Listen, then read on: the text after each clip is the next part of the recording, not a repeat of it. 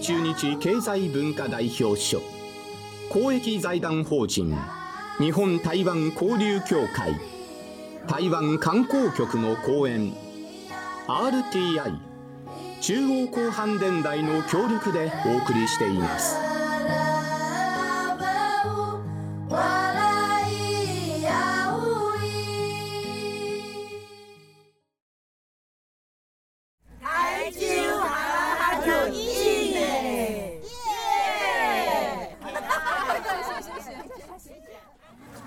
会場の中の空から落ちてきた種というオブジェなんですかね。巨大な全部竹でできているんですけれどもね。大きな玉ねぎかなと最初思ったんですがこれは種だそうです。カオルさん、はい、これすんごい大きいですね。3メートルぐらいありますかね。優にあるでしょうね。もっとあるか。5メートルぐらいあるかな、うん、黒柳徹子さんの頭みたい。な そんな感じもしますけれどもね。でもしかしこれが全部竹っていうのには驚きですね。本当ですすべて竹なんですねこれ。で中には空間ができていましてね、木漏れ日みたいな感じで。ね素敵ですね、えー、ちょっと入ってみたいです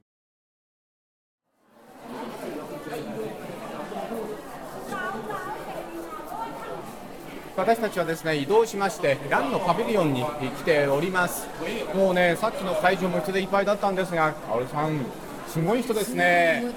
もうなんか海中の人たちみんな来ちゃったみたいなすごいですよねね熱気ムンムンという感じがしますけれどもね今回の花博お花の展示会場はここに集中しているらしくて、うん、だから皆さんはここに殺到に来るんですよ花見たいから。今回の花博の目玉と言ってもいい場所ですね。そうですね。特にラの展示エリアは皆さんが、はいはい、注目してるんですよ。そうですね、はい、まあ、台湾といえばやっぱりランですもんね。そうですよね、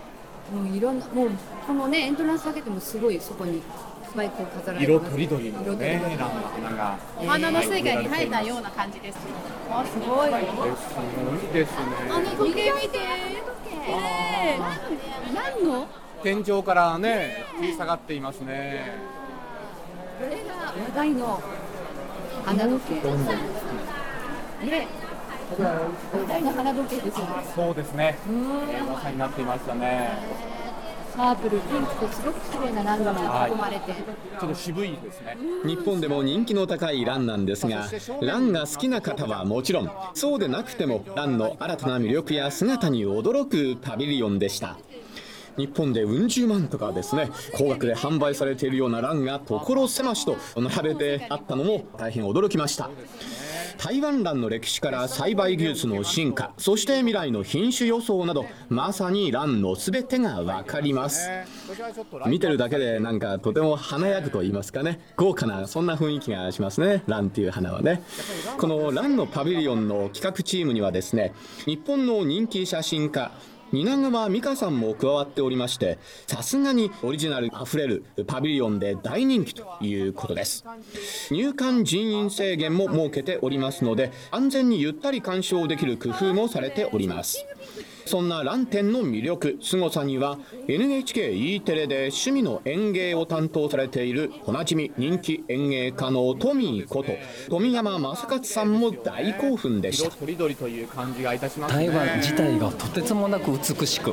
なってます。絶対蘭のある花舞館花部館っていうのかな、はい、もうとんでもない蘭が中にあってもう多分腰を抜かすと思います。はいさあ私たちはワイプ会場というところにやってきました、はい、こちらはですね農業をテーマにした会場ということなんですね。でも入ってきましたけどこれ竹の竹でできてる。2メーター3メーターぐらいありそうな壁一面がこの竹で編まれたものでベールというんですかね包まれているようなそんな感じですけれどもねパビリオンの中にもねこの芝生があったり、えー最新の台湾の農業をね知ることができるということなんですけれどもね。映像なんかもね駆使してねいろいろと今の台湾農業というのを伝えていましたね。そうですねこの映像を見るだけでもね結構価値あると思います。よなんか違ったアングルから普段見ないようなところから映していたりねすごい俯瞰的だったりとか。なるほど、えー、面白いですよね、うん、そうですね。つまり農業を楽しめるとそういう PR したいのそういう言葉業は楽しい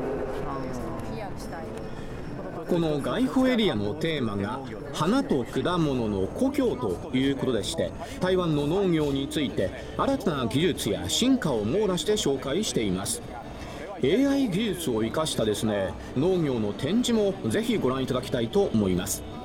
そうした技術などの甲斐がありましてねこれからは日本でも美しい赤い色のライチとかですね人気の果物シュガーアップルシャカトウですねそれから台湾ナツメなどの希少な果物がですねどんどんと出回りそうなそんな雰囲気になっています。市村さん、はい、こういった果物が日本で食べられるっていうのは大変嬉しいですね。そうですよね。なかなか種のあるやつっていうのは輸入が難しかったんですけど、ええ、身近に食べられること自体が、うん農業の革新もそうなんですけど交流の深さっていうのを実に感じることができますね、えー、うん。シャカトウという果物はもう台湾ならではですもんね。そうですね。ブッダって昔呼ばれてたんですけどね私が行った時はね、えー、だけど一粒一粒手でちぎって食べるのも美味しいし綺麗に切って食べるのも美味しいしある種台湾は本当に南国なので、うん。フルーツの宝庫ですからそれがどんどん日本に来れば日本人も気軽に食べればもっと台湾に興味が湧くという、食べ物の文化もやはりお花と同様に今重要だなと思います、より台湾と日本を近づけますよね。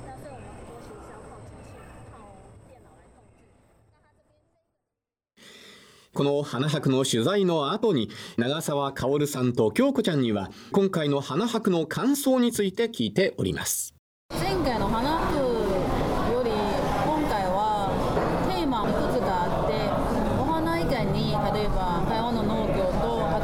自然触れ合いがことができて斬新な体験できました。今日はあの一日浴衣を着てはい。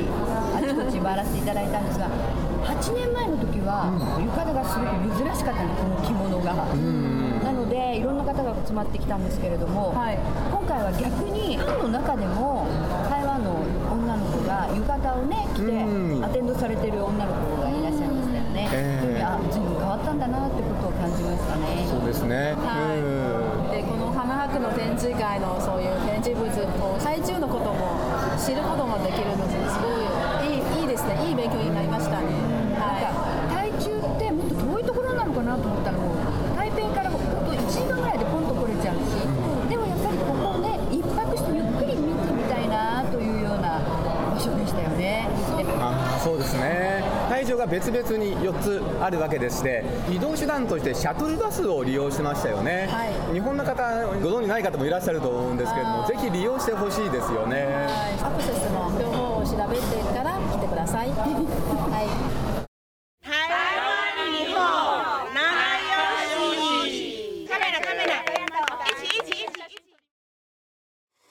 ずっと悩み続けてきたんですけれども自分中心ではなく一歩引いて日本でも台湾でも愛ちゃんとして親しまれている卓球のオリンピックメダリスト福原愛さんが先日現役を引退されました。実力のみならず誰からも愛されるそのキャラクターでまさに中華圏の架け橋そのものの愛ちゃんです。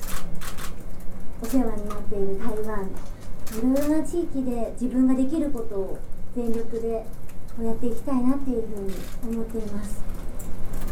一つの私の、まあ、目標ではないですが小さい頃から母に教えてもらって一度も母とダブルスを組んだことがないのでいつか母とダブルスを組んでみたいなっていうのとあとは主人のあのお父さんも卓球やっているのでミックスダブルス組んでみたいなっていうのがはい。台湾でのご主人卓球選手の江宏傑さんとの生活もなかなか充実しているようです。愛ちゃんがまた落ち着かれた頃に番組でもゆっくりとお話を伺いたいと思っています。まずは現役生活本当にお疲れ様でした。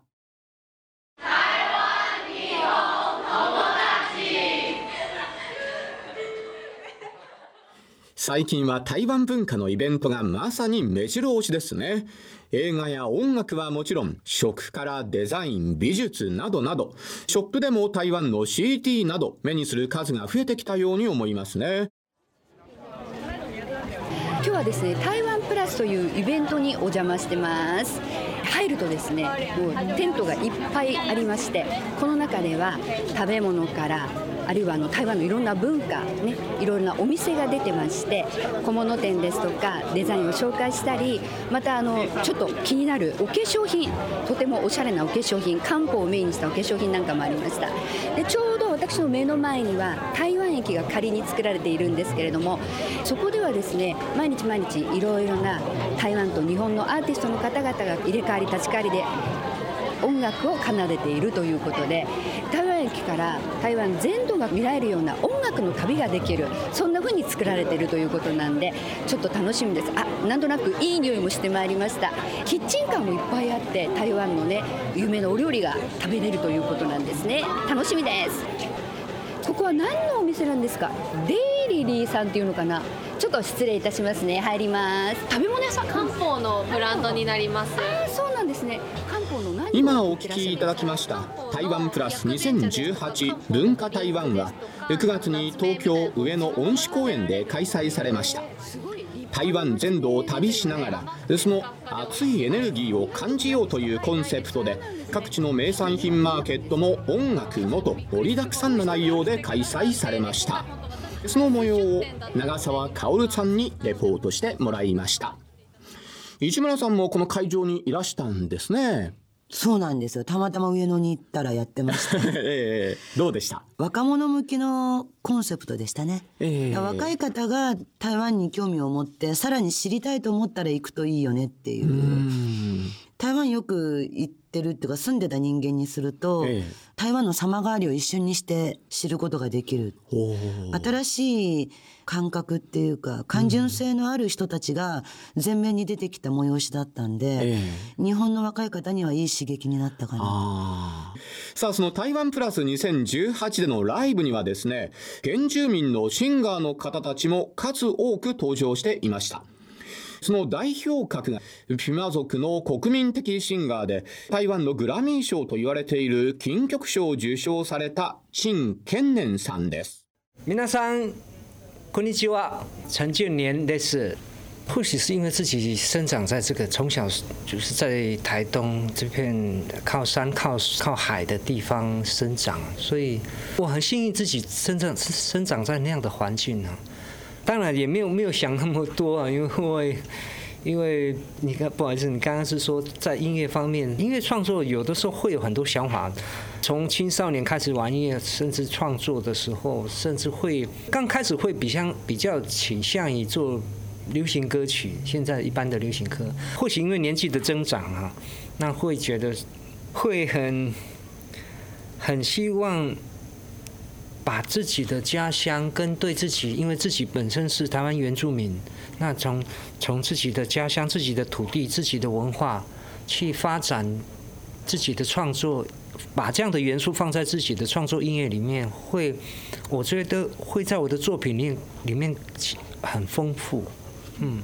私は小さい頃からまあ台東に生まれ育ったわけなんですけれどもやはりシンガーソングライターにななりたての頃はですねやっぱりその今ポップの流行りの流行歌を作ってた時期もありましたしかしですね年齢とともにまたその自分の育ったふるさとが僕に与えてくれた文化の面であったりとかこの土地への思いであったりそういったエッセンスを少しずつ自分の歌にアートを取り入れるようになっていったんですね。皆さんありがとう。私は今製品書店のトンナン店に来ております。こちら製品書店はですね24時間営業なんですよ。なんですってね。本屋さんですよね。そうなんです。はい。でね今入ってきて見てすぐ分かったと思うんですけど、階段に座って本を読んでる方とか、あと本当に床に座って読んでる方いらっしゃったでしょ本当ですね。立ち読みじゃなくて座り読みですよね。ねえ なんか自宅でくつろいで読んでるのと同じような感覚ですよね、しかも隣におしゃれなカフェもあってそこでここのたくさんある本を持ってって読んでいいんですよね。そうなんですよ自由なんですよね。ええまあ、それだけ本に親しんでほしいということなんですけど、本もそうなんですがこちらはですねステーショナリー文房具とかですねあと CD なんかも売ってましたもねのすごいたくさん数があるらしいですね。文房具なんかもね日本のその筆記具とまた違ったデザインだったり台湾らしかったりすごくね洗練されてたりとってもねおしゃれなんですじゃあもうここだけでその台湾文化が味わえるっていうかそうなんですよね。いやまさにその台湾文化の発信地だと思います、それは楽しみ。中には日本の書籍も結構ありましたでしょ。やりました。今手塚治虫さんコーナー行ってきます。はい。ね、でその中で直木賞作家のですね、はい。東山明さんの「竜」という本もね引かずになって置いてありましたよね。ですよね。はい、ええ。それを取ってねなんかご覧になってる方もいらっしゃったんですけれどもね。はいさあこれまでのですね本屋のイメージをはるかに超えた台湾のカルチャースポットが大型複合セレクトショップの製品書店です。この製品書店がいよいよ来年秋にですね日本にも初進出というニュースが話題になったばかりです。場所は東京日本橋のコレド室町テラスで2階全フロアが製品ワールドで埋め尽くされる予定だということです。製品書店ってね、はい。昔台湾で本屋街って学生の補習塾のとこしかなかったんですよ。ははははそれで本当にもう規定された本しか売ってない時に、初めてトンファンのところにできた複合書店で、三省堂みたいにすごいかっこよかったの。ははは私がいた時代にですよ。ええ。それからどんどんどんどん変わってきて、情報文化の発信になったからそれは日本より先に向こうの方が進化した本屋じゃないですか。だからそういう意味ではねこの製品書店が来るってことが、ものすごい台湾の今のカルチャーの集約されたものをどう表現していくかっていうんで期待度はすごい高いですよね。うん。どうまた変化するのかとかね。そうですね。やっぱり持ってるものの凄さっていうはい奥をどのぐらいまで出し切るか、台湾本来の楽しさっていうか今の凄さとか変わっていくこれからの進化っていうもう世代を超えた一大カルチャーショップとして動いていただきたいなって思いはすごくあります。はい、はい今からオープンが 楽しみです楽しみですね。はい。そしてですね、先ほど話にも出ていました作家の東山明さんは台湾でももちろん注目されている作家さんです。東山さんは1968年台湾生まれ。9歳の時に日本に移って福岡県にお住まい。2015年に竜で直木賞を受賞されました。昨年発表された「僕が殺した人と僕を殺した人」は第69回読売文学賞ほか数々の文学賞に輝いています。東山明です。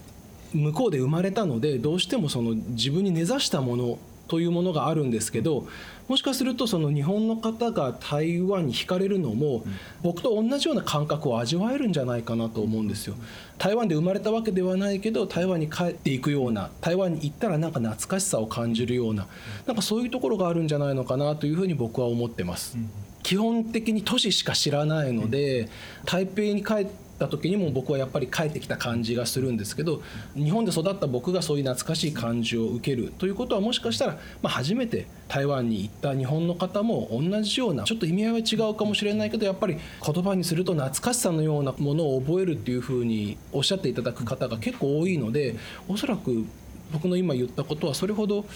見当外れでもないのかなとは思います。僕が殺した人と僕を殺した人っていう作品はそれ以前に「竜」っていう作品がありまして舞台が僕が生まれ育った台北の甲州街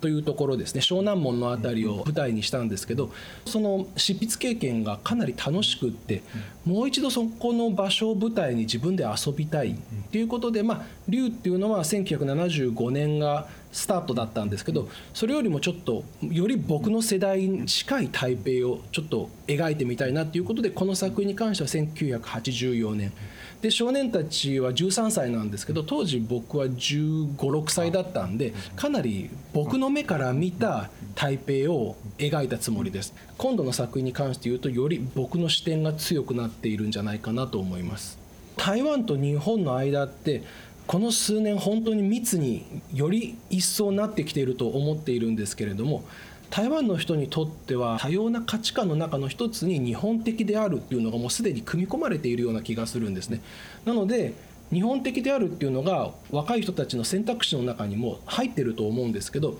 日本の方にもそういうふうに若者たちのライフスタイルの中に台湾的であるっていうことをもうちょっと目指してくれるといいなって思ってるんですが、まあ、どうしたらいいかっていうのは難しいところなんですけど僕が思いつくのは例えば両方で力を合わせて何か文化活動をするとかどちらかがホストでどちらかがお客さんではなくってどちらもホストになって何か文化活動をするというようなことをこれからどんどんやっていくといいのかなっていうふうに感じています。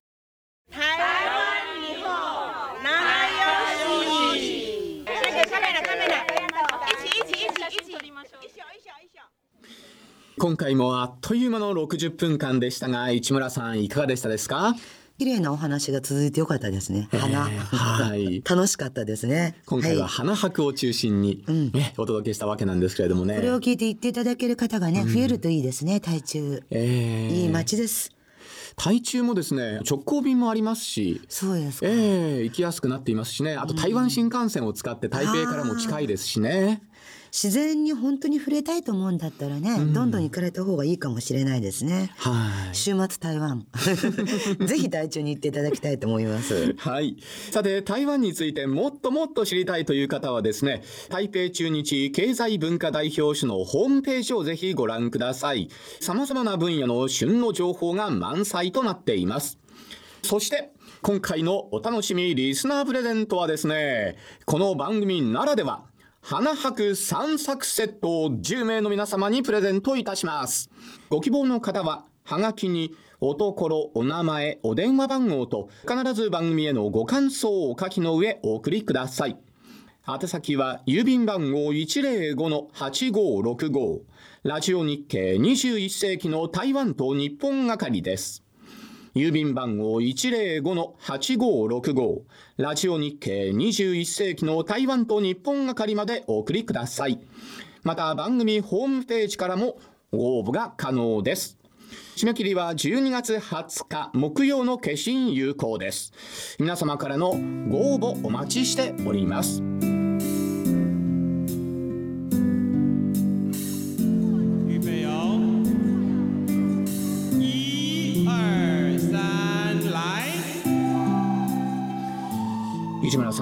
ー、次回もですねますますいろんな話題をですね皆さんに提供していきたいと思っておりますのでどうぞよろしくお願いいたします。そうですね。近くなっているけれど、うん、進化をし続けてるお隣っていうのは、えー、本当に注目度が高いと思うんですよ台湾がこれからどういうふうにさらなる進化を遂げ、うん、私たちのすごい強い味方としてパートナーとしてお互いの友好関係を築いていくのか。私たちもそれと一緒に進化できればいいと思います、うん、台湾ますます目が離せないですね。はい。市村さん今回もどうもありがとうございました。こちらこそありがとうございましたそれでは皆様次回お会いするその時までどうぞお元気でお過ごしくださいお相手は市村清子と山本直也でしたごきげんよう再见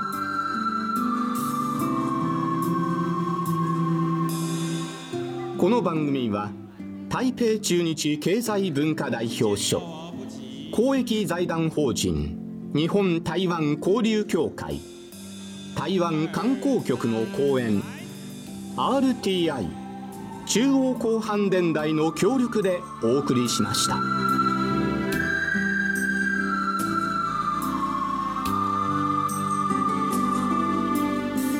今回は台中の花の博覧会を中心にお送りしてきました。今まで見てきた花博とは今回の台中の花博は全く違っていましたね。花だけではなくていろいろなテーマを用いてそして多角的に花博を作り上げていました。農業というところにですね視点を当てたというのも新しかったですね。いや今回の花博来年の4月24日まで続きますんでねこの後またどう変化していくのかその辺りもお楽しみです。そしてこの台中で行われた花博を起爆剤にしてますます台湾の地方の活性化そして地方への注目っていうのがですね集まってくるといいなと思っています。これからですねその辺りも探っていきたいなというふうに思っています。いやしかし今回はよく歩きました。いや疲れましたね。そろそろ休みたいと思います。また台湾へ帰ってきますよ。再び台湾へ。再戦。